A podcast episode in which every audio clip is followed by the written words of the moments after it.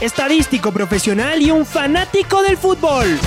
El Mao le pone los números al fútbol y ustedes las conclusiones sobre lo que más nos gusta. A la cancha Mao en esta discusión futbolera que la llenamos de números. Tiene una racha bastante buena para los equipos ecuatorianos en la Copa Libertadores. La red presenta Los números de Mao. Un podcast donde los fríos números y las estadísticas serán el centro de una candente charla. El tema de goleadores, del tema de presencias, del tema de tarjetas. El Nacional visita a River Plate, pierden 4 a 3. Es claro, ese es el gol que no existió. Bueno, con una racha de cuatro victorias consecutivas, oficiales, o cinco en cancha. La red con el ingeniero Mauricio Castillo, junto a Alfonso Lazo Ayala, Patricio Javier Díaz y Luis Quirós. Bienvenidos. Mau Castillo, ¿cómo le va? Qué gusto. Hola Alfonso, ¿cómo está? Muy buenos días para usted y todos los amigos oyentes, igual para Lucho. Un saludo muy, muy cordial, igual en controles. Sí, eh, eh, este partido se nos viene de Aucas Liga cargado de mucha historia, ¿no? Eh, ya nos vamos a meter en ese, en ese clásico, en ese super clásico, como lo denominó Pancho Moreno. Y, pero ahora empecemos un poquito, ¿le parece, con lo de la selección? Yo creo que hay que eh. comenzar con eso, un poco para ir eh, cerrando este tema que es, que es importante, ¿no? Por supuesto, además de la cantidad de jugadores que aparecieron en un partido eh, que es considerado de, de, primer nivel, es decir, entre, entre selecciones mayores. Para ver quiénes debutaron. Y esto, y esto yo les, les, les, quería un poco averiguar. Yo mientras, mientras algo preparaba estos datos, eh, veíamos y, me sorprendía. ¿Cuántos jugadores con la selección tienen debut absoluto en este 2021? He hecho un número. En el 2021, ¿no? No, no solo en este último partido contra México. ¿Los que no fueron oficiales? Porque este, bueno, este que vamos a hablar no es oficial, pero debutaron. No, no, este partido, digámoslo así, sí es oficial, es un amistoso internacional, más allá de que no haya sido en fecha FIFA, pero los dos equipos eh, plantearon eh, jugadores en teoría de primera categoría, no era una sub-23. No, es que había un sub-23, un sub-20. Claro, o sea, jugadores que tal vez a futuro lo veremos en una selección de... Pero eso es otra cosa. Claro. O sea, pues la selección ecuatoriana pudo haber ido a jugar con la sub-20, pero era su selección oficial. Es decir, los jugadores que escogió, eso ya era un tema de la federación y su cuerpo técnico, igual que la mexicana. Este es un partido oficial. Así es, y normalmente para que este partido sea contabilizado en estadística es justamente esto, ¿no?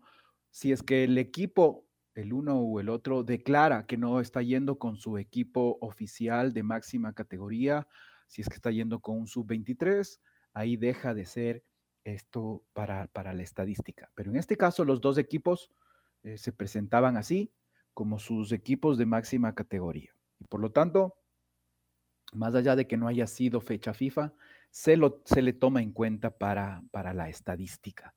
Entonces, eh, lo que les preguntaba. Eh, en este año, en este año o en esta era de Gustavo Alfaro los debutantes, Solo incluso en este año. en esta era de Gustavo Alfaro habría que mm, eh, aumentar unos, unos números más del, del, anterior, pero exclusivamente en este 2021. Usted dice, además, los que debutaron antes o ya sumando los que debutaron el miércoles. Incluidos los que debutaron el miércoles, más el, el, primer partido que tuvimos en este año fue por el, por el 29 de marzo, por ahí en Copa. Contra Bolivia. así es, así es pero incluido partidos amistosos o partidos oficiales, porque hay que, hay que decir también, eh, Gustavo Alfaro apenas es el octavo técnico de la selección que completa 19 partidos al frente, eh, más allá de cerca de 35 técnicos que han habido a lo largo de la historia. Em, pero solo 8 han completado 19 partidos. Y el caso de Gustavo Alfaro, es curioso porque por las circunstancias, e, él tiene apenas en esos 19 partidos dos amistosos. Hay otros que tienen siete, ocho amistosos de estos 19 partidos iniciales, eh, pero Gustavo Alfaro, como digo, por el tema de pandemias, por la rapidez eh, del cambio de técnico, eh, hacerse cargo de la selección, apenas ha tenido con el partido del miércoles dos amistosos. De ahí, Copa América e eliminatorias. Claro, claro.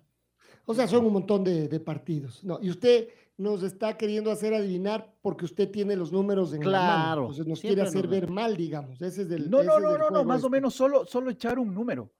¿Qué será? ¿10 jugadores? ¿12 jugadores? Eh, porque el miércoles fueron un montón. Entonces, eh, a lo largo del año debutó uno que otro. Sarmiento, por ejemplo. En Copa América me parece que Incapié había debutado ahí también. Galíndez. Eh, debutó también en Copa América. No lo también, sí. Porque varios de los jóvenes ya debutaron con la selección el, año anterior, en los últimos. Byron Castillo también debutó. Byron Castillo. Sí. Eh, sí, todos ellos han debutado este año y se han completado 23 jugadores que han debutado en la, en la selección en este año. De ellos, el que más ha jugado yo creo que debutó y se quedó, y quizás por muchos años, el caso de Piero Incapié, que ya completa 10 partidos con la selección. De junio acá. Tiene 20 añitos, 10, imagínate. 10 partidos. Es decir, eh, si uno dice en 10 años juega 10 partidos por año, Imagínese. en 10 años tendrá 100 partidos con la selección. Pero bueno, ya sabemos cómo es el fútbol, más bien no hay que adelantarse tanto a eso, sino solo seguir disfrutando de lo, de lo que hace él y otros jugadores. A ver, Mao, le vamos a preguntar a usted más bien, será más sencillo. O quiere hacer una pausa primero para después volver con esos datos y nos deja todos haciendo cálculos, revisando alineaciones y tratando de acercarnos al número mágico. ¿Usted ya dijo un número, eh, Luis? No, la, verdad no me lancé a dar un número. Usted dijo 10 o 12 y yo decía, puede ser, pero no, no me lancé un número. ¿Cómo puede ser? Pero lance. Yo creo que unos, sí, estaríamos por ahí, unos 10 o 15 puede ser creo 15, ya sea, no, pues mejor entre 5 y 20, así es más fácil. entre 1 y 20 deben estar. menos, menos de 50, digo Exacto, ya, ya de una vez. La red, atrapados por el fútbol, 102.1. Ayer Jordi Caicedo, a propósito de los tricolores, marcó un par de, de goles, ¿no? Esto fue contra el Arda en, la, en, los, en los octavos de final de la Copa de Bulgaria. Em, y lo que se comenta es que esta fue la final el año anterior, que la ganó precisamente el CSK Sofía, donde juega Jordi. Pero marcó un doblete y ganó 2 a 0 su, su equipo, el uno de cabeza, el otro empujándola, entrando como número 9 y recibiendo un pase de su volante ofensivo. Y en México, mientras tanto, Eric Castillo anotó ante un Formidable pase de Fidel Martínez. Eh, recibe la pelota entrando al área Fidel eh, y lo ve correr a su compañero, o su compañero está a sus, espaldas. Él en realidad de reojo nomás y mete un taquito de fantasía. Y Eric Castillo, sí, su compañero en el Cholos, también ecuatoriano, fusila al arquero con un remate cruzado, un golazo. Claro, si uno se queda con los goles, empezaremos a leer eso que, que lo vemos tan común. ¿Y por qué no lo convocan? Y hay que tomarlo en cuenta y todo esto, ¿no? Si además, manejamos con una facilidad esto. Habría que verles jugar todo el, partido y ver cómo están. El Cholos no anda precisamente muy bien, pero en cambio consigue este triunfo. Y este es un golazo. Hay que ver la delicia del el taquito, precisamente de Fidel Martínez, y después, bueno, la definición de Eric Castillo, que hace que eso de Fidel Martínez termina termine teniendo valor, porque claro, si falla el gol, nadie se hubiera acordado. Ahora sí, ¿cuántos jugadores son, Mao, los que han debutado en este año en la selección ecuatoriana? Sí, Alfonso, un total de 23 jugadores son los que este año ya, ya debutaron. Ni con el chance que usted le dio al señor Dios que ponga de 1 a 20. y lo mejor es de Lucho, ¿no? De 1 a 20, dije. claro, es el que más se acercó. 23, jugadores. Sí, de ellos, los que más partidos ya tienen, como decíamos, Piero Incapié 10, y, eh, Hernán Galíndez, que ya completó con el partido del miércoles 6, Jordi Caicedo y Byron Castillo, incluido también Damián Díaz, cuatro partidos. Está también, por ejemplo, Walter Chalá, y eh, Wellington Ramírez, que tienen dos partidos. Moisés. Eh, sí, Moisés Ramírez, perdón. Luego está. ¿Que tienen, qué? Dos partidos cada dos uno. partidos. Ajá. Porque Walter Chalá ya tuvo, él ya jugó en el partido del 29 de marzo. Y luego tenemos mm, con un partido una cantidad importante. Son un total de 15 jugadores los que tienen eh, un partido. Y de ellos, claro, los que, los que debutaron en, el antier, el 27 de octubre. De estos, eh, bueno, habría que quitar eh, al caso de quizás Damián Díaz. No sé si Walter Chalá se le podría considerar para un proceso más largo con la selección. y de ahí el resto, porque los que tienen uno, por ejemplo, le voy a dar de corrido la lista, José Angulo, Nilson Angulo, Dixon Arroyo, Dani Cabezas, Michael Carcelén, Janer Corozo, Washington Corozo, José Andrés Hurtado, Marlon Mejía también, él, ya tiene sus años también. No digo viejo, pero para empezar un proceso con la selección. Está también Joao Ortiz, Leonel Quiñones, Josué Quiñones, Yorcaev Reasco. Luego también está Jeremy Leonel Sarmiento, el que usted se, refería, Alfonso, hace un momento. Y eh, Lucho Segovia. Ellos son los 15 que tienen un partido eh, en este año con la selección. Eh, ¿Debutaron 10 jugadores del miércoles?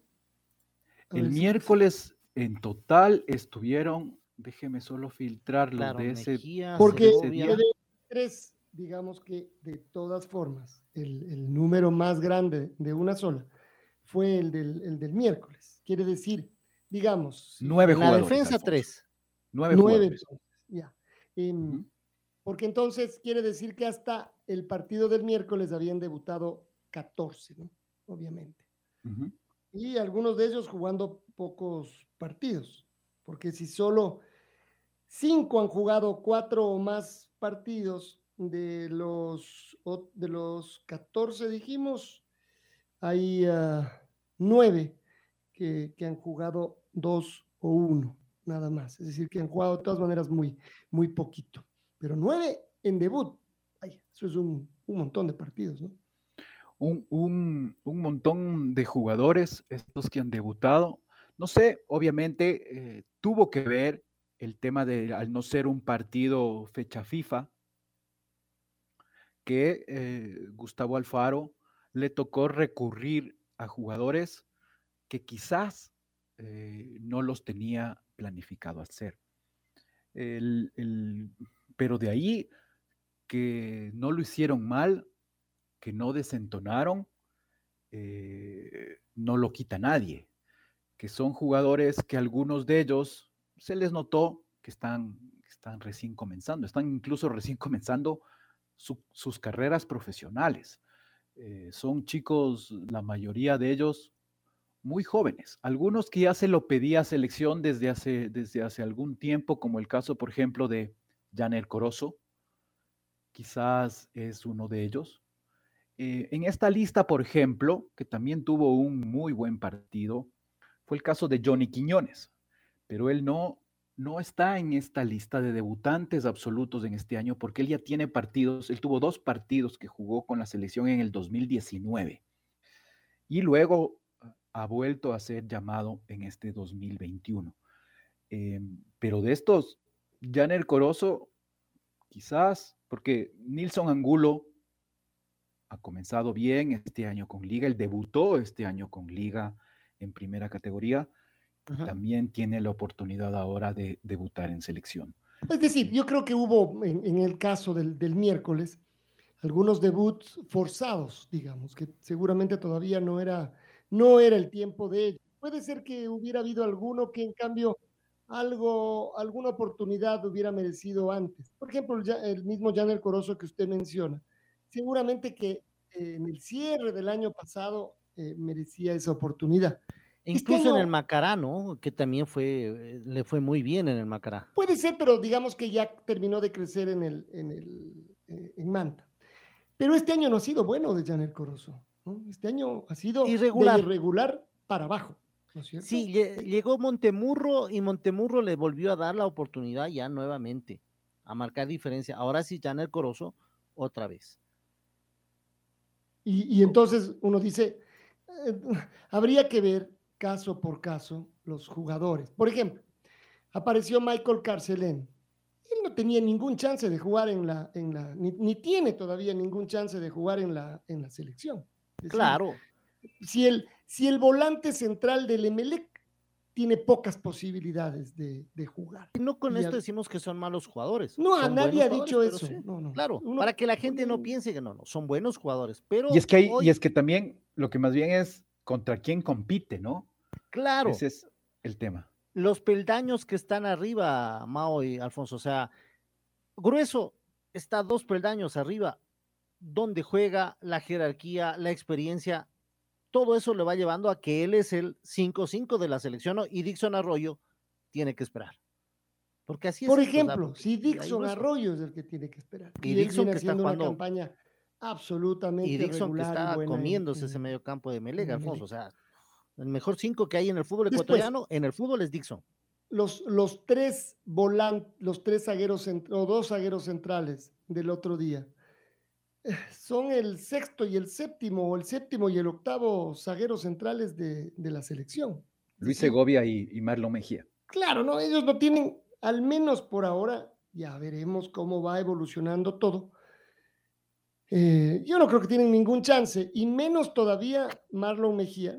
Tiene 27 años, él todavía no es que está demasiado grande. Eh, de todas maneras, Luis Segovia es más, es más chico. Pero por lo que han venido mostrando y donde juegan también, los jugadores que están en la selección, claro, no les dan paso. Félix Torres, Arboleda, ¿dónde están? ¿Y cómo han jugado? Entonces, bajarlo a Félix, bajarlo a León. no, no, es decir, pero si Franklin Guerra está mm, tratando de meterse entre los cinco zagueros centrales.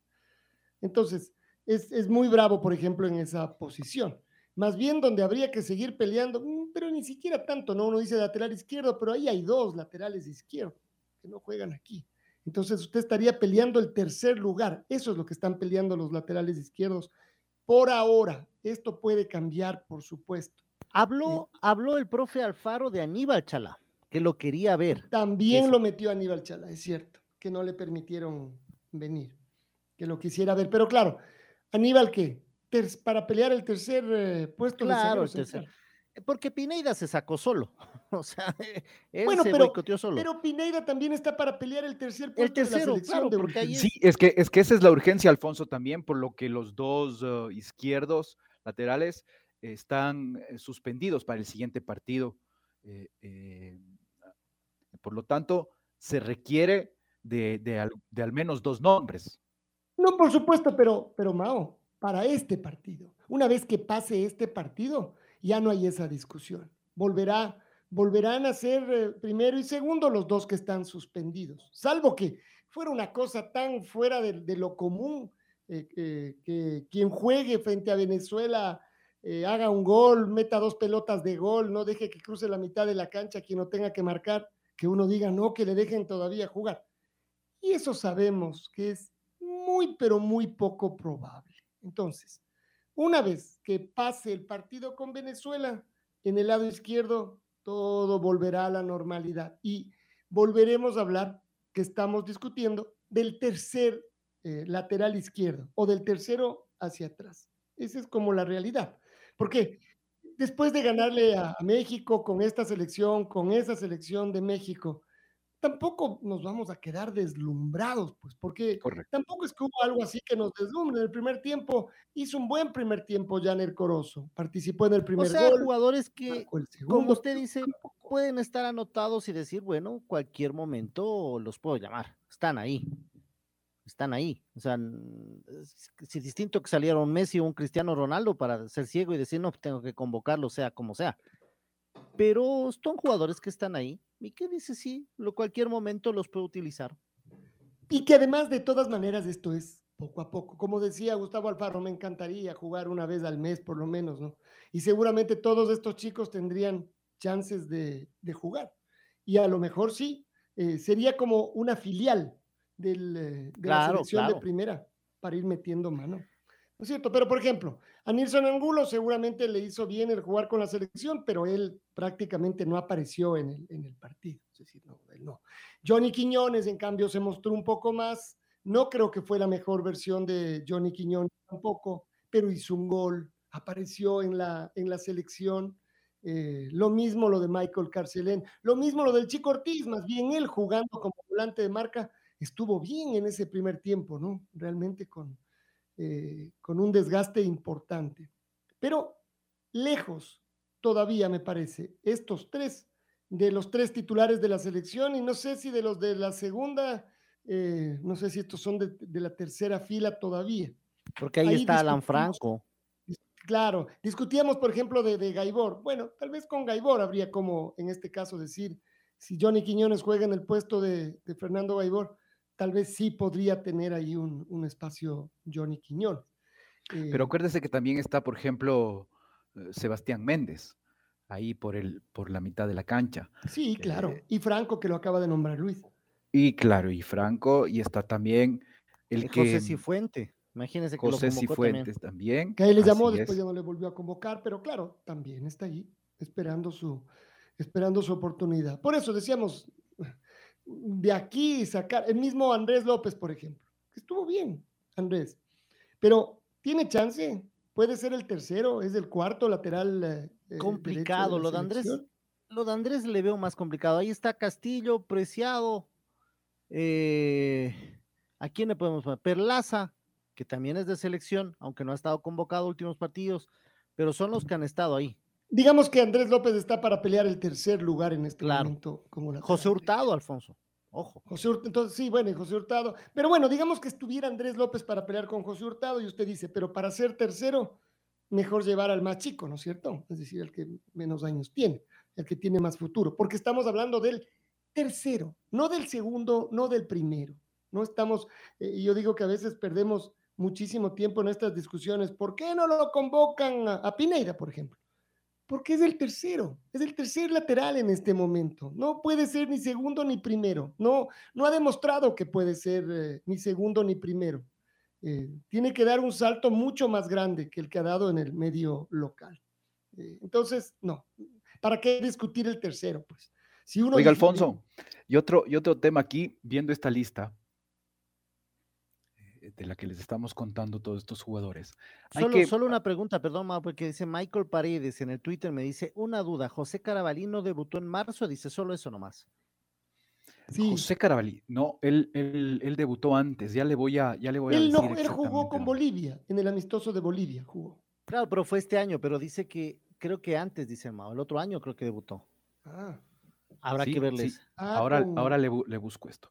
Y mientras le busco, le dejo esto, porque de estos jugadores que han debutado, entre, eh, bueno, luego del empate eh, ante Colombia, como que algo, algo, las aguas se han tranquilizado en el medio futbolístico ecuatoriano con respecto a, al director técnico y este que tanto se habló con respecto a lo del Independiente del Valle y a los jugadores de este equipo, que él solo oh, convoca a, estos jugadores. Pero de esta lista de 23, ¿cuántos son del Independiente, eh, Alfonso Lucho? Eh, bien poquitos. ¿Del Independiente o que han salido del Independiente y están no, porque, porque los que salieron del Independiente finalmente ya, no son ya dieron su paso ya no son del Independiente. Además. Porque, por ejemplo, Michael Carcelén es del Nacional, dice uno. ¿Dónde comenzó Michael Carcelén? ¿Dónde lo tiene? Nacional, Michael, eh, Michael Carcelén. No sería de Barcelona, sino de Nacional con esa lógica. Pero vemos que debutó en la selección viniendo de la camiseta. Como Walter Chalá, que, que salió, me parece, del Cuenca. Eh, Nilson Angulo, que no, precisamente no, no salió de Liga Deportiva Universitaria. Pero claro, uno dice, a ver, es la camiseta que le presta, son los antecedentes, eh, ¿cómo haremos con, esto para calcular? Otra cosa que yo eh, también escuchaba es que ahí está el técnico, hay que decirle que ahí están esos jugadores que podrían ser convocados. Y entonces, claro, uno, uno lo primero que piensa es, pero si el técnico es el que los convocó, pues si no hay que decirle nada. Él mismo les convocó, además convocó a la Brava porque los clubes, mm, mm, mm, a ver, no le permitieron escoger los jugadores, le limitaron los nombres y, y le limitaron el número de jugadores por, por club. Michael Carcelé nace eh, futbolísticamente en el Cuniburo, Alfonso, en el 2017. Ya, más todavía. Entonces, más atrás todavía, eh, en el caso de Michael. Y perdón, José Carabalí sí está en esta lista, ¿no? Ah, ah, ahorita lo acabo de Ah, sí está ya. Sí, sí, sí, aquí está. José Carabalí tiene tres partidos, el, los dos de, de amistosos ante Bolivia y ante México, y él tiene también el, el, partido jugado en eliminatorias contra Perú en el estadio de liga, entró en el... Que fue justo después, es decir, fue lo que seguía, digamos, después de que él había debutado en, en, ese, en ese partido amistoso jugado en el estadio del Independiente del, del Valle. Ahí dejó muy buenas sensaciones José Carabalí, venía haciendo una gran campaña. Eh, después se fue, se fue apagando un poco, ¿no? Ojalá que logre hacer un clic, darse cuenta que a veces el tren eh, para una sola vez. Me parece que La a él, disciplina. por esta suerte de que hubo cómo escoger más jugadores y que el técnico le tiene en el radar, le volvió a llegar. Y para suerte de él, justo le habían hecho jugar la fecha anterior, porque a lo mejor pudo haber estado sin jugar eh, nada. Eh, entonces uno dice, ojalá haga un clic. Además, no, no, no le tiene que decir a nadie, se tiene que decir a él mismo, no tiene que explicar nada a nadie, se tiene que explicar a él, a él mismo. ¿no? Él, no, no tiene que Claro, salir a desmentir si me he que- portado bien. No, no. ¿Qué calidad que tiene? O sea, por fútbol no pasa. Lo que pasa es arriba. Arriba. Además, por fútbol, pero ¿sabe cuándo sí pasa? Cuando usted ya no, ya no se conduce bien, ya no está entrenando bien y su fútbol empieza a caer. Porque si su fútbol no se cayera haciendo cosas diferentes de las que hacía normalmente, ¿no? Me refiero a entrenar sobre todo, dejar de entrenar, entrenar menos, no descansar, lo que usted quiera. Si su fútbol no se resintiera, primero que nadie se daría cuenta y después casi, casi que nos daría lo mismo. Pero usted empieza a bajar el nivel y después se empieza a enterar que llega tarde a los entrenamientos, que algunos echa la pera. Entonces, claro que influye, pues, el no, en, en no entrenar. Y el José Carabalí, en este momento, más allá de que el otro día apareció unos minutitos de la selección, está muy lejano al de principio de año cuando le convocaron y cuando ahí sí debutó en la selección ecuatoriana. ¿Qué, Y- qué- Carabalí? Mao. Sí, le- yo le, la duda que tengo ahora, porque otra vez en este partido amistoso, Hernán Galíndez volvió a ser figura. Eh, si no es por él, el empate se daba ahí en los, en los descuentos. Hizo un gran partido. ¿Cuál debe ser el arquero titular ya recuperado Hernán Galíndez? Está jugando también eh, Alexander Domínguez. Eh, ¿Cuál debería ser el arquero titular? Ya nos va a meter en ese, en partidos? ese- ¿Se da cuenta? En esa discusión ya nos va a meter. ¿Cómo se da cuenta? No es discusión. Yo creo que puede dormir tranquilo Gustavo Alfaro con esos dos arqueros. Sí, o sea, los dos también, hoy por hoy. Pero Domínguez ante Colombia se lo ganó, pues. Se ganó y dijo, aquí yo soy el número uno. Aquí soy el número uno y, y él se ganó el puesto y él se sacrificó y a mí me parece que contra Colombia no hubo dudas y, Domínguez, y, y- y Galíndez está muy cerca.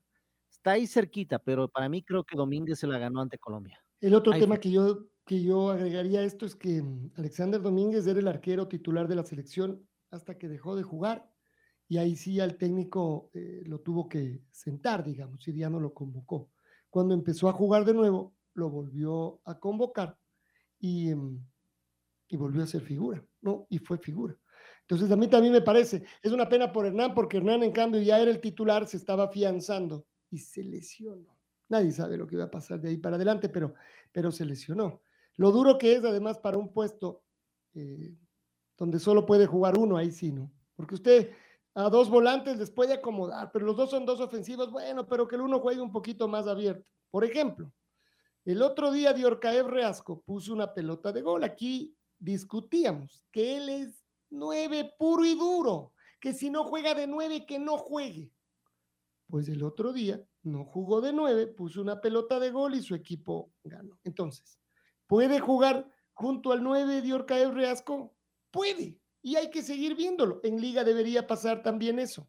Sobre todo, además, yo reforzaba en este tema, eh, yéndome a lo de liga, si quienes están jugando por los lados, quienes son, quienes el que tenía que ser media punta o el armador, no están jugando, juegan mal. Entonces, que juegue Diorcae. Y, y, y tal vez deberíamos sacarnos de encima algunos temas que seguimos eh, incorporándolos de nuestro discurso o seguimos repitiendo en nuestro discurso. No, no, es que yo a él solo le he visto jugar en esta posición, así que de ahí no se mueva. Hay que verlo. Tal vez después de verlo un par de partidos, no pasa nada, no le cuesta moverse, uno dirá, ya, sí, sí, no puede jugar en otra posición que la suya.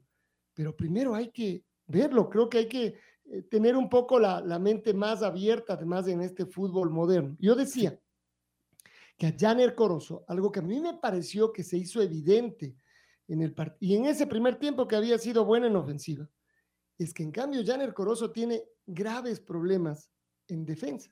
Es decir, y ahora recordemos que los, uh, los aleros, los carrileros, los volantes abiertos, tienen que correr mucho a los y perseguir mucho a los rivales. Así Son como importantísimos ayuda, en defensa. Así Eso como es lo que ayuda entró a hacer José Carabalí, Luis. Y Ayrton Preciado también lo hace. También va y viene. Usted sí tiene un y a Joao Rojas también le vemos hacer lo mismo. Claro. Y, y, ha crecido en eso Joao Rojas. Ha aprendido bastante y en Emelec. Exacto, ha tenido que evolucionar. Sí, en Emelec él, él marca diferencia incluso ahí. A usted lo ve arriba y ayudando a su defensa, ayudándole por ese lado a Jackson Rodríguez, llegando hasta defensa. Y ese es un trabajo que lo hace Joao Rojas en Emelec muy bien, muy, pero muy bien. Entonces, claro, Janer es de, de, del medio campo para adelante. Y, y es algo que, por ejemplo, cuesta. ahora también en este último partido, Lucho, se le vio a Nilson Angulo. Si bien, eh, como decía Alfonso hace un momento, estaba un poco perdido o, o adelante, pero se le veía uh, un ida y vuelta, ¿no? Atrás también recuperando bolas, algo que en liga no es tan común verlo, porque él está, como quien dice, juega más arriba. Lo que hay que bajar. Él juega además más al centro en liga, es decir, su posición es, eh, claro, es, es, es, otro, la manera en la que jugaron varios de estos, de estos chicos en la selección es diferente a la que juegan en sus equipos. ¿Sabe lo ¿no? que tiene que aprender Nilsson? Tranquilizarse.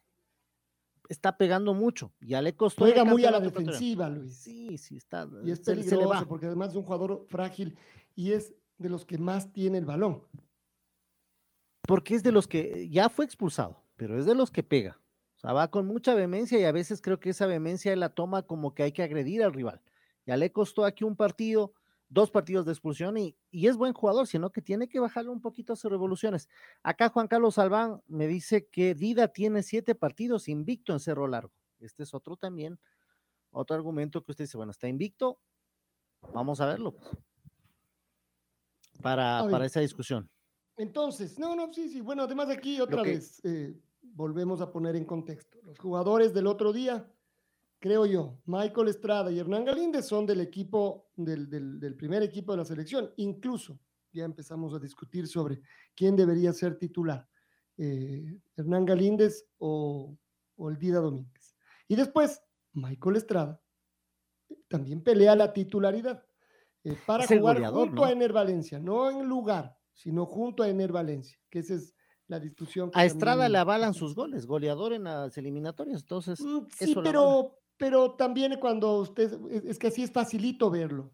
Cuando usted ve partido a partido, resulta que en varios partidos no apareció. Eh, entonces también es, no es infalible, claro, uno quisiera que sean infalibles los delanteros, pero no alcanza solo con los números, porque entonces usted diría, a Ener Valencia le avalan sus números, es el goleador histórico. Claro, y ahí lo vemos que a veces Ener se pierde. Exacto, lo mismo. Y últimamente el, el, caso de Ener eh, se le ha visto mucho mejor, eh, como jugaba antes, como empezó en Emelec. Como un alero. De, exactamente, no un 9 eh, eh, por el medio. Y ahora acompañado de, de, de Michael Estrada, como que ese gen futbolístico de jugar acompañado de un 9-9 le ha hecho bien a Ener Valencia. Porque cuando en el mismo proceso solo hablando del proceso de Gustavo Alfaro, ha estado solo. Acuérdense que tuvo esa racha larguísima de partidos que, que, todos nerviosos porque no marcaba y no marcaba, y en algunos partidos no es marcar por, por, por en sí superar un récord, sino porque se necesitaban obviamente los, los, los goles de, de, Ener. Y ahora último, acompañado de, de, Michael Estrada, como que se le empieza a ver mejor, se, se le ve un jugador más suelto y sin esta presión de que tiene que marcar el gol del récord. Claro, claro, claro, quitándose esa presión del récord, que, que, en algunos partidos le costó como que estaba más pensando en eso que en otro, ¿no?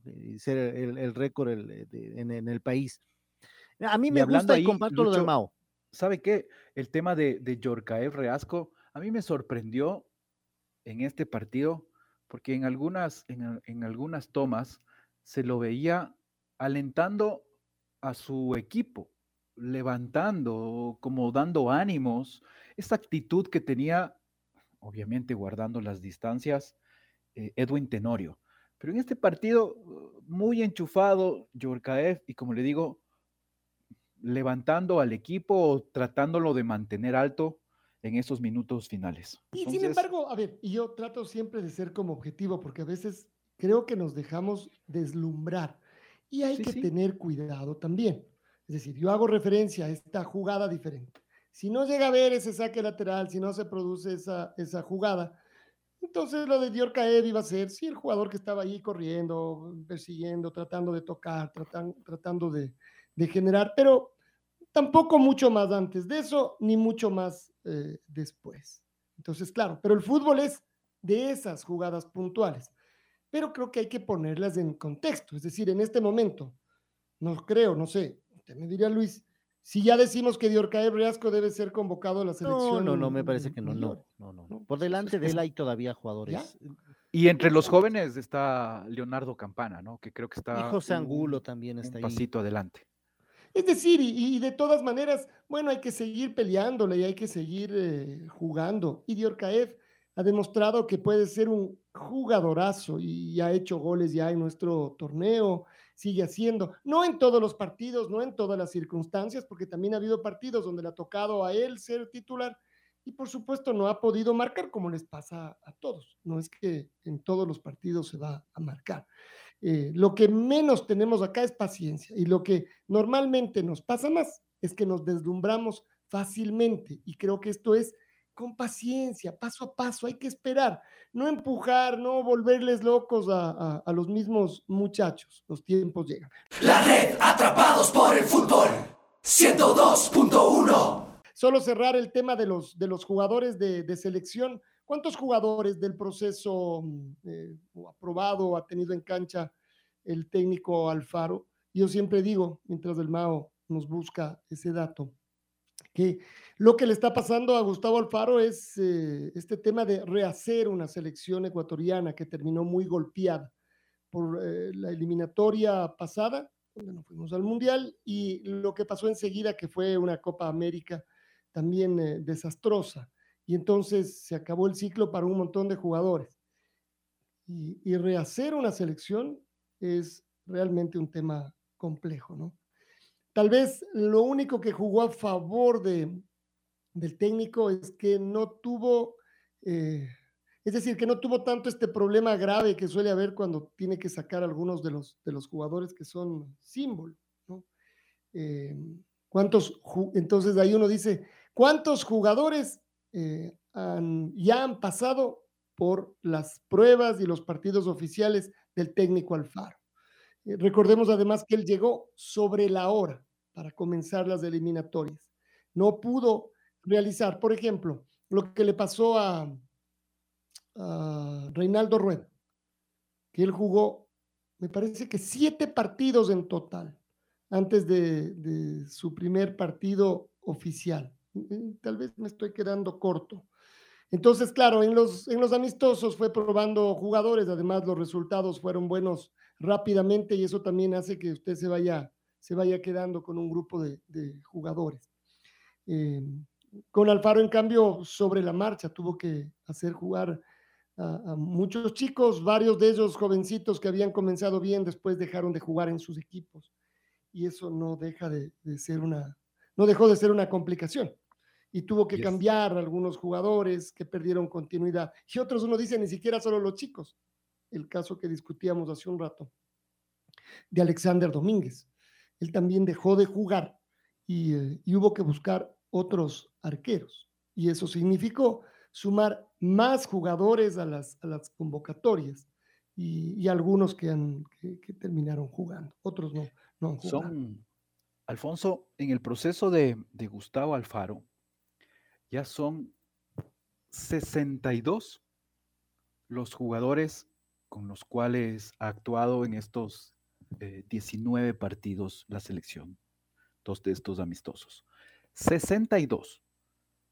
Estamos hablando de al menos cinco equipos completos, no necesariamente eh, cinco por puesto, pero solo dividiendo estos 62 entre 11, estamos hablando casi de seis equipos, 62 jugadores los que, los que han pasado ya en la selección en el, en el tema de... ¿Sabe qué, con qué podríamos comparar? ¿Cuántos jugadores estuvieron en el ciclo de Reinaldo Rueda? más, más que este creo que fue no. Pero bueno, todavía a este le falta tiempo, así que no se preocupe que podrían seguir sumando Pero jugadores. Tuvo más partidos amistosos, me parece, creo, Reinaldo Rueda. No, claro, por supuesto. Luis, ya le digo que antes de, del debut oficial jugó una cantidad de partidos impresionante, eh, Reinaldo Rueda. Y ahí pudo también probar un montón de jugadores. La Ioya apareció ahí, por ejemplo, que fue uno de los delanteros eh, que más cuidó el técnico colombiano. No fue el único, pero fue uno de los que apareció en esos, en esos encuentros. Además, había que rehacer todo, buscar los zagueros centrales. fue un, cambio muy importante. Ahí se consolidó el, el Chucho Benítez, por ejemplo, con, con Felipe Caicedo. Eh, los dos se consolidaron ahí. Y después, en media cuando entrábamos en la recta final de la eliminatoria, falleció el Chucho Benítez. Eh, y entramos en un, en un, grave problema con la selección, es decir, un problema anímico más que futbolístico.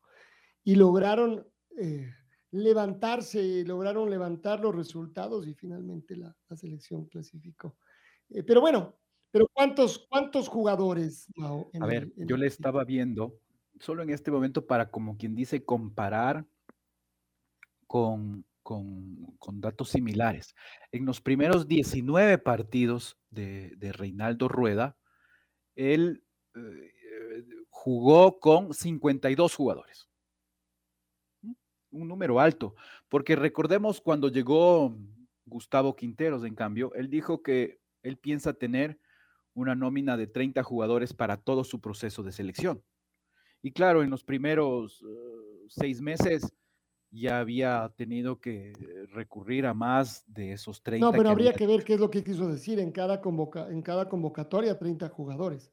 en todo el proceso. Parece poco probable decir una, hacer una afirmación como esas. Eso le digo. Así fue. pero en todo caso. exactamente cuál era la referencia. Bueno, y a lo mejor si hizo esa referencia, eh, pues era equivocado, porque eso no podía, no podía pasar. Le vuelvo a preguntar, ¿tiene el dato este de Reinaldo o no todavía? Reinaldo Rueda, en sus primeros 19 partidos, 52 jugadores. Ah, usted está comparando los mismos partidos. Los mismos 19 partidos iniciales. Ahora yo le saco todo el dato, pero en los mismos 19 partidos, 52. ¿Va um, Alfaro? ¿Perdón? ¿Y cuántos va Alfaro? 19 partidos. O sea, en estos igual 19. No, no. ¿Cuántos jugadores va Alfaro? 62. ¿Y, y Rueda? 52. La diferencia es del partido del, miércoles, entonces. No hay ninguna otra diferencia. Eso no le pasó nunca a Reinaldo Rueda, tener que armar un, no, no, no, no. No, armar así sin que le presten jugadores, no. Exacto, no, creo eso no, nunca le pasó a Reinaldo Rueda, porque claro, siempre las, los partidos fueron en fecha, en fecha FIFA. Entonces, no tenía que preguntarle a nadie, sino solo convocar. Entonces, pero ahí está la diferencia, porque si hubiera podido convocar libremente al partido del miércoles, repetía la gran mayoría de jugadores que han venido actuando, incluso los de nuestro medio, y no iban a debutar demasiado. Los nueve dijimos que debutaron. Bueno, ahí está la diferencia. Entonces, entre la primera parte de Reinaldo Rueda y la primera parte de Gustavo Alfaro, prácticamente no hay eh, diferencia.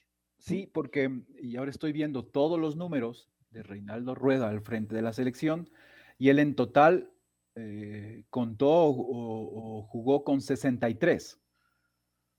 Claro, en un proceso mucho más largo, ¿no?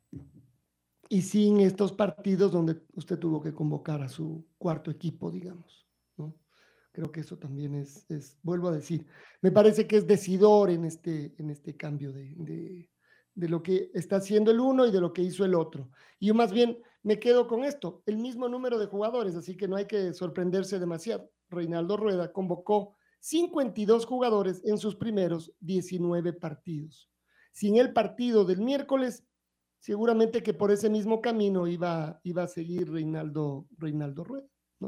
Así que eh, acá hay un montón de jugadores que, como hemos dicho, por ahora no van a volver a la selección eh, ecuatoriana, es decir, que están en lista de espera. López, Mejía, Segovia, Ortiz, eh, Carcelén, Angulo, al menos esos. Veremos con Janer Corozo y con Cristian Cruz, y no sé si con Johnny Quiñones, pero ahí hay ocho que mm, seguramente no hubieran sido convocados si tenía la posibilidad de convocar a los, a los otros. Muy bien, creo que vamos a bajar la persiana, Mao, del, del tema de la selección ecuatoriana, de estos cambios y de la juventud, para meternos en el superclásico, ¿no es cierto? Eh, eh, en el superclásico que se juega Decíamos, ayer se preguntaba, no sé si ese dato usted lo puede tener. En la noche, eh, un domingo de noche, habrá mucho, algunos, no, no muchos, no, pero uno que otro antecedente de este superclásico. En el Estadio del Sur está claro que no, porque las luminarias son tan nuevas que mientras ha habido luminarias no se ha jugado un domingo de noche. Eh, entonces, eh, ¿Podemos hablar de eso también o no? Es decir, de, jugarse en el estadio, en alguno de los estadios, en el Atahualpa o en el Rodrigo Paz en domingo de noche. Y si no, bueno, revisemos ya los, los números del, del, del Aucas. Yo le, podría decir, yo estoy ahora viendo ordenado por, por horas del partido entre Aucas y Liga. Y tenemos dos partidos en el que se han jugado a las ocho y media, ocho y media, bueno, un partido, perdón, en el que se ha jugado a las ocho y media de la noche, el 14 de noviembre del 2020, el partido del, año pasado. Eh, eh, este, en este partido mm, fue el que más tarde se ha jugado, pero claro, no era domingo, fue un, sábado en el 4 a 1 de liga frente, frente a Aucas. pegó en el palo, pero pegó en el palo. Sí, sí, sí, pero claro, como quien dice sábado, uno dice mañana todavía descanso, entonces puedo alargarme la noche. Y esto fue en el Rodrigo Paz. Esto fue en el Rodrigo Paz, sí. Este partido fue. ¿Y ahí qué parece que ganó el Aucas? No, no, no. Este fue el que ganó Liga 4 a 1. Ah, ya. Sí, fue en el, fue en el, en el Rodrigo Paz. Luego, otros partidos eh, así más tarde, a las 20 horas no hay. De ahí tenemos partidos a las 19.30, también un partido el 20 de mayo del 2016, un viernes, jugado también en, el Rodrigo Paz, donde Liga ganó 2 a 1. Eh, luego, ¿qué tenemos por acá? Uno, un partido a las 19.15, el lunes 13 de agosto del 2018. Acuérdense en esto ya, ya en el 2018 ya empezamos a jugar más partidos los lunes o todavía, todavía no en el 2018? Mm, me parece eh que no, ¿no? Este tiene que haber sido un Lo que pasa es que había diferidos, claro, no como em, estable, pero acuérdense que los lunes sí se jugaba cada tanto, ¿no? Por eso, porque diferían, porque movían un poquito los partidos. Esa uh ser la razón. Este fue un lunes 19 horas 15. Y a las 19 horas ahí sí tenemos siete partidos jugados, eh, como más tarde. Ninguno de ellos jugado en domingo. Aquí hay partidos de 1975 jugado en miércoles a esto, a 19 horas. En el 76 hay otros dos partidos. En el 77 eh, también jugado en viernes, en miércoles, en sábado. Pero domingo en la noche no encontramos partido, por lo tanto, entre... entre Este será el primero. y Liga. Sí, no sé si es que noche considerado ya a las, a las 18 horas, que eso ya es, es noche, ahí sí es probable que lo, que lo encontremos. Algunos, déjeme ver si encuentro solo a partir de las 18 horas. Pero en el Estadio del. Sur sería el primero, ¿no? No, no se ha jugado de noche en el Estadio del Sur. En el Atahualpa sí recuerdo que... Como Lo que usted pasa es que en el de- Estadio del Sur se ha jugado muy poquito en las noches. Por las luces, claro. Porque son flamantes, digamos, son muy, muy nuevas. Entonces, muy pocos partidos, incluso con luz ha hecho el, ha hecho el Aucas. Y con Liga, ¿no? Veamos si encuentra... mm, Difícil. mm, No, no, no, ya está, ya está. Lo acaba de, lo acaba de alguna manera ya de decir. Domingo, domingo 18.30 es el partido más tarde que encuentro Ahí está, vea. eh, jugado en domingo. 19 el, el 24 de julio de 1977. Pero en el Atahualpa. Ah, Seguro, seguro que sí. Claro. En el claro, Estadio en el Olímpico Atahualpa. Atahualpa, uno por uno, terminó, terminó este partido. Bueno, pero no importa, Luis. No, no, no, claro, sí. Lo que decíamos en el sur es el primero.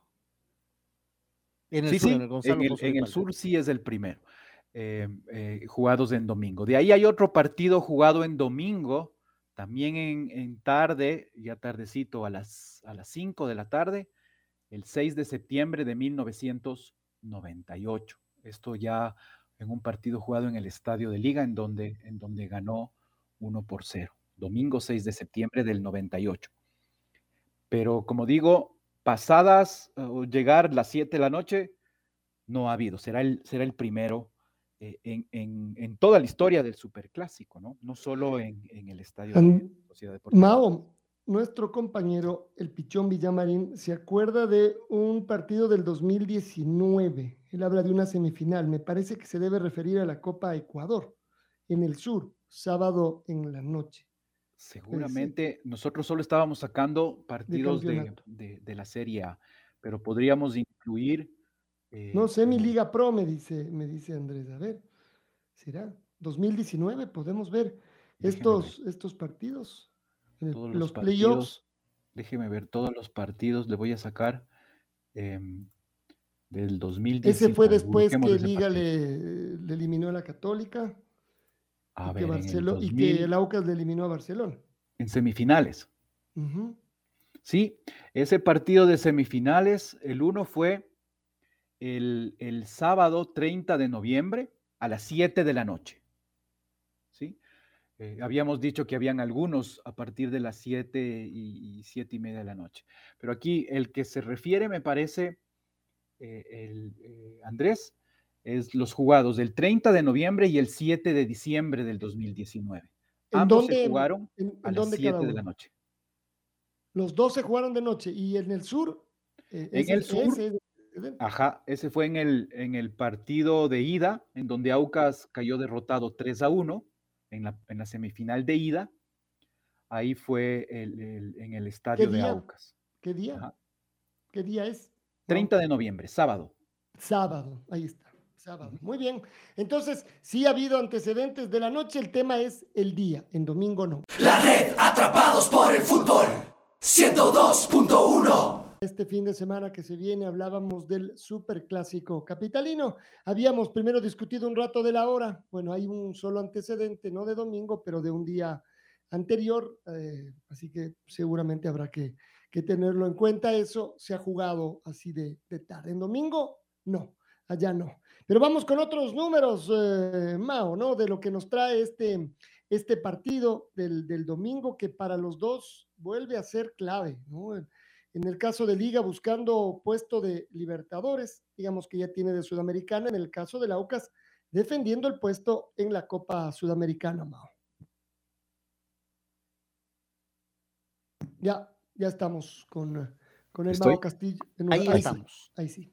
Sí, muchas gracias. Sí, efectivamente un partido, este superclásico, eh, que se podría llamar muy importante para ambos, en este caso, por, por la cercanía de la finalización de esta segunda etapa, eh, por los puestos que se están, que se están, eh, que están en, juego.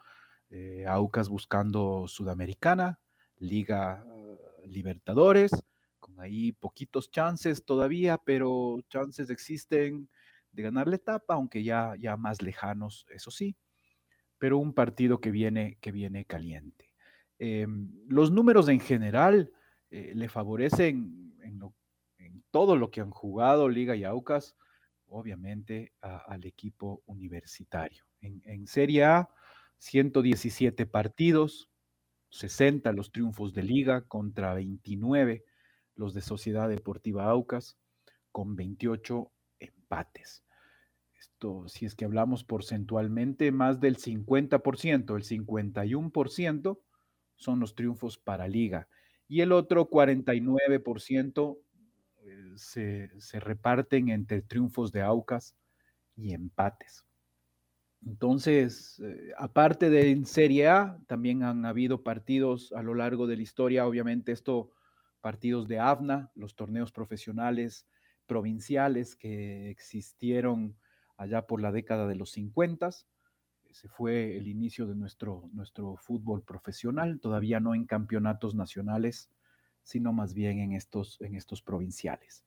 Eh, han jugado también eh, un par de partidos en Copa Sudamericana, esto a, nivel de, máxima categoría.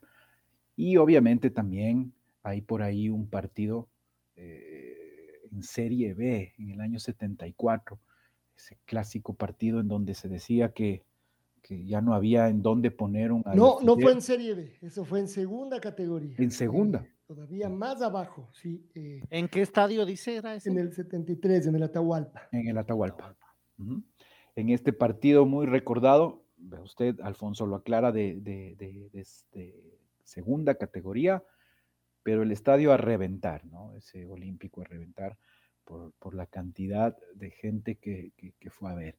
Esa era la, afición en ese momento, eh, que ha ido, digo yo, cambiando. No sé si es que, si es que ha bajado. Lo que sí está claro es que a lo menos en Ecuador, sí se nota que hay cada vez menos gente en los estadios, salvando ciertos partidos característicos, pero la gente en los estadios eh, eh, ha ido bajando por la comodidad, por la competencia de otras, de otro fútbol que ahora podemos ver por televisión eh, y, más allá. Por las transmisiones locales que pasan a la misma ciudad puede ser también, ¿no? Porque antes no pasaban en la misma ciudad los. Pero bueno, pero de todas maneras estas transmisiones son, son pagadas, ¿no? no, claro, claro, claro. No son señal abierta. Pero antes iba, será uno de esos, e, es uno de las causas también. O sea, usted puede ver ya en su propia ciudad, ciudad del fútbol. Antes no podía, no lo podía hacer. Estaba más obligado a, finalmente, si es que quería ver a su equipo viviendo en la ciudad, de, su equipo, pues obviamente tenía que, tenía que ir al fútbol. Entonces, eh, pero igual, todos estos factores han hecho que, a lo menos en Ecuador, porque uno ve otros, en otras ligas a nivel mundial que también se transmite el fútbol por televisión, inclusive en las ciudades de los, de los equipos, y los estadios están llenos, ¿no? Obviamente estamos hablando en temas antes de la pandemia y ahora ahora ya en algunos países en donde ya están eh, totalmente normalizados en estos temas de ir al fútbol, eh, otra vez la gente en los estadios. Em, que habrá que preguntarse eh, qué se puede hacer, cómo volver a traer, porque finalmente esto de, de, la sensación que uno tiene cuando está en sí en el estadio, por más HD, por más 3D, eh, eh, no se la llega, no se la llega a sentir. Pero no em, alcanza para que la gente vaya.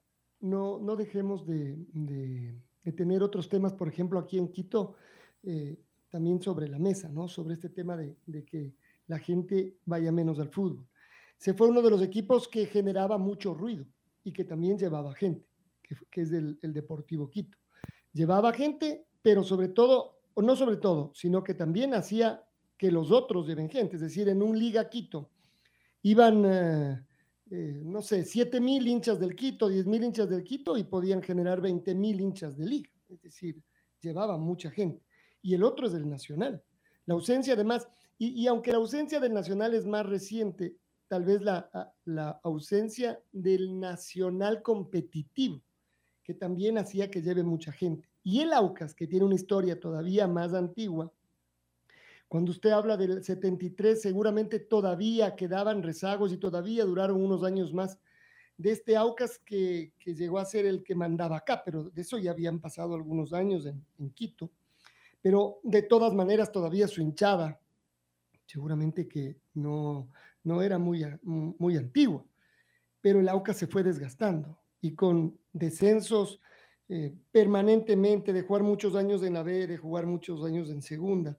También su hinchada eh, se fue haciendo más chica, es decir, fue perdiendo muchos, muchos hinchas. Entonces, cuando hablamos del fútbol en Quito, creo que también están esos, esos factores. Y los equipos nuevos, por supuesto que no van a lograr hacer hinchas de un día para otro. El, Independiente del Valle, eh, por ejemplo. La Católica también se perdió acá, es decir, la Católica tuvo 20 años de no tener, de no tener nada, es decir, de haber casi desaparecido, de deambular en segunda categoría sobre todo, ni siquiera en la, ni siquiera en la Serie B.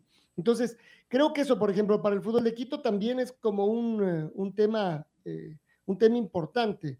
Los altibajos, por ejemplo, que, ha tenido Liga en los últimos 10 eh, años, después de la, de la década más importante, donde fue campeón de prácticamente todo lo que había como ser campeón a nivel local e internacional. Pero después, la década anterior fue una década dura para Liga. Y eso que los últimos años ya no fueron duros. Liga en los últimos años, en los últimos tres, jugó las tres finales. Eso comparado con antes de eso, en, eh, solo se puede comparar con la del 2015, pero antes del 2015 y, unos poquitos años hasta, eh, hasta que fue campeón Liga, hasta el 18, pues Liga estaba en, la mitad de la, de la tabla. Entonces, claro, de todas maneras la historia de Liga es diferente. Pero tal vez ahí también están los, los altibajos. Y el Aucas, que cuando promete, ofrece, vuelve a tropezar, se vuelve a quedar en el, en el casi y no logra concretar. Eh, entonces, bueno, yo sumaría ya desde el punto de vista, por ejemplo, de resultados, desde el punto de vista deportivo, ese también como una causa por la cual eh, no hay tanta gente en los estadios. Y sabe que también, Alfonso, una que, que también hay que considerar, eh, habría que hacer quizás por ahí algo más, más serio con un estudio de mercado, eh, pero los chicos, los más chicos, ahora eh, en muchos de los casos le, pregunta a usted de qué hinchas son y, podría decirle cualquier equipo del mundo, no necesariamente de Ecuador. aquí es, en la casa saben más del fútbol internacional que de los de acá, la verdad. Usted le pregunta y dice, sí, juega en tal lado, en tal lado, en tal lado, y usted, ah, bueno, no he sabido. Sí, es así. Entonces los chicos también es de esto, que se está perdiendo esta, esta pienso yo, es, es una suposición, no, no, tengo, no tengo sustentos eh, para poder demostrar, pero sí un tema de, de, de que los chicos ahora, digo yo, prefieren ver cualquier partido de la Liga Internacional. Eh, que eh, hay más consumo, podemos decir, Mao. Se consume más porque hay más, eh, pasaban más. En nuestro tiempo no pasaban, pues.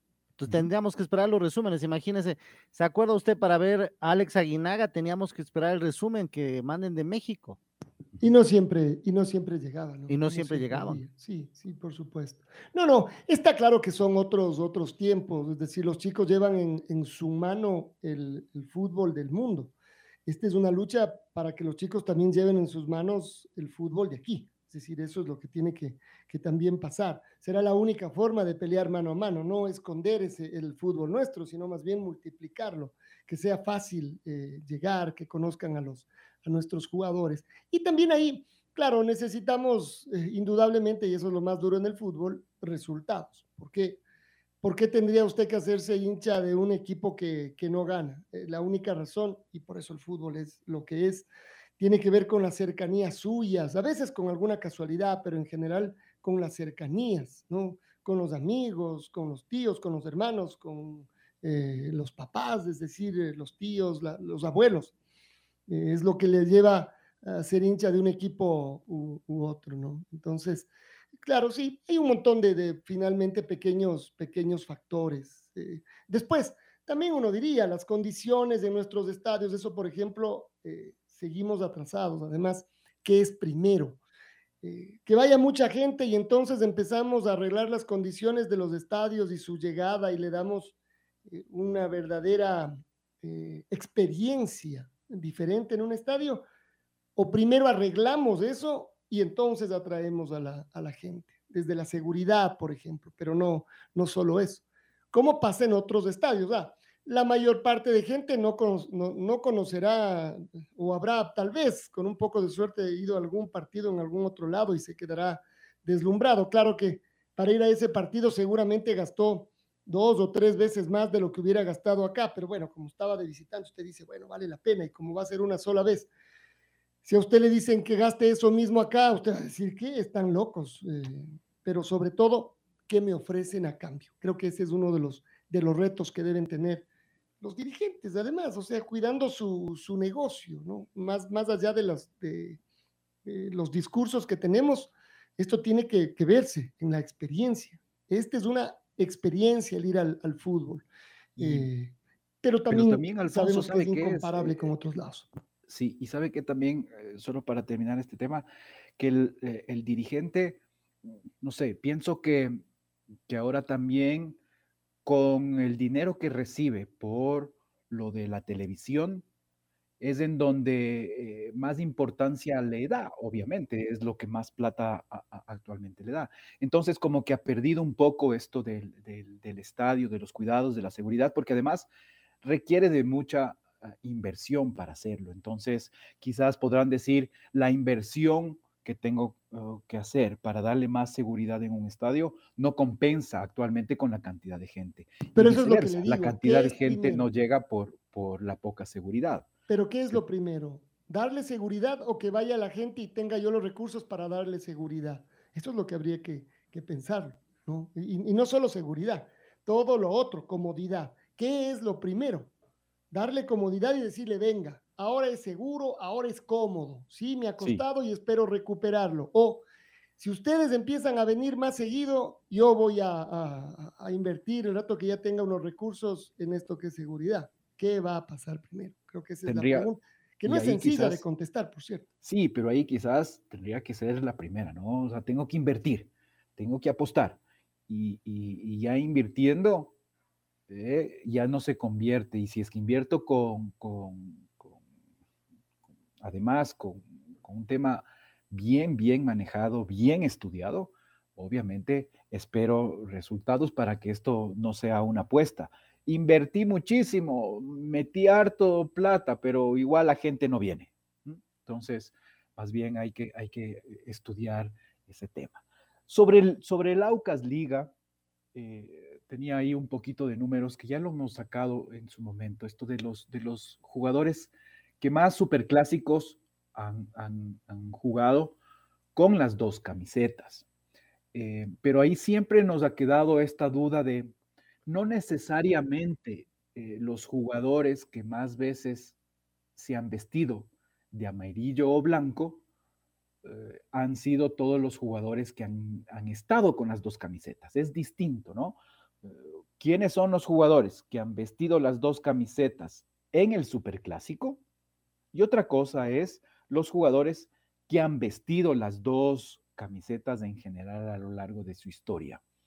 Y, y, claro, nos quedábamos con, esta, con esto segundo de estos jugadores que no necesariamente los hemos nombrado continuamente, pero que han aportado, en este caso, tanto a Liga como a Sociedad Deportiva Aucas en general.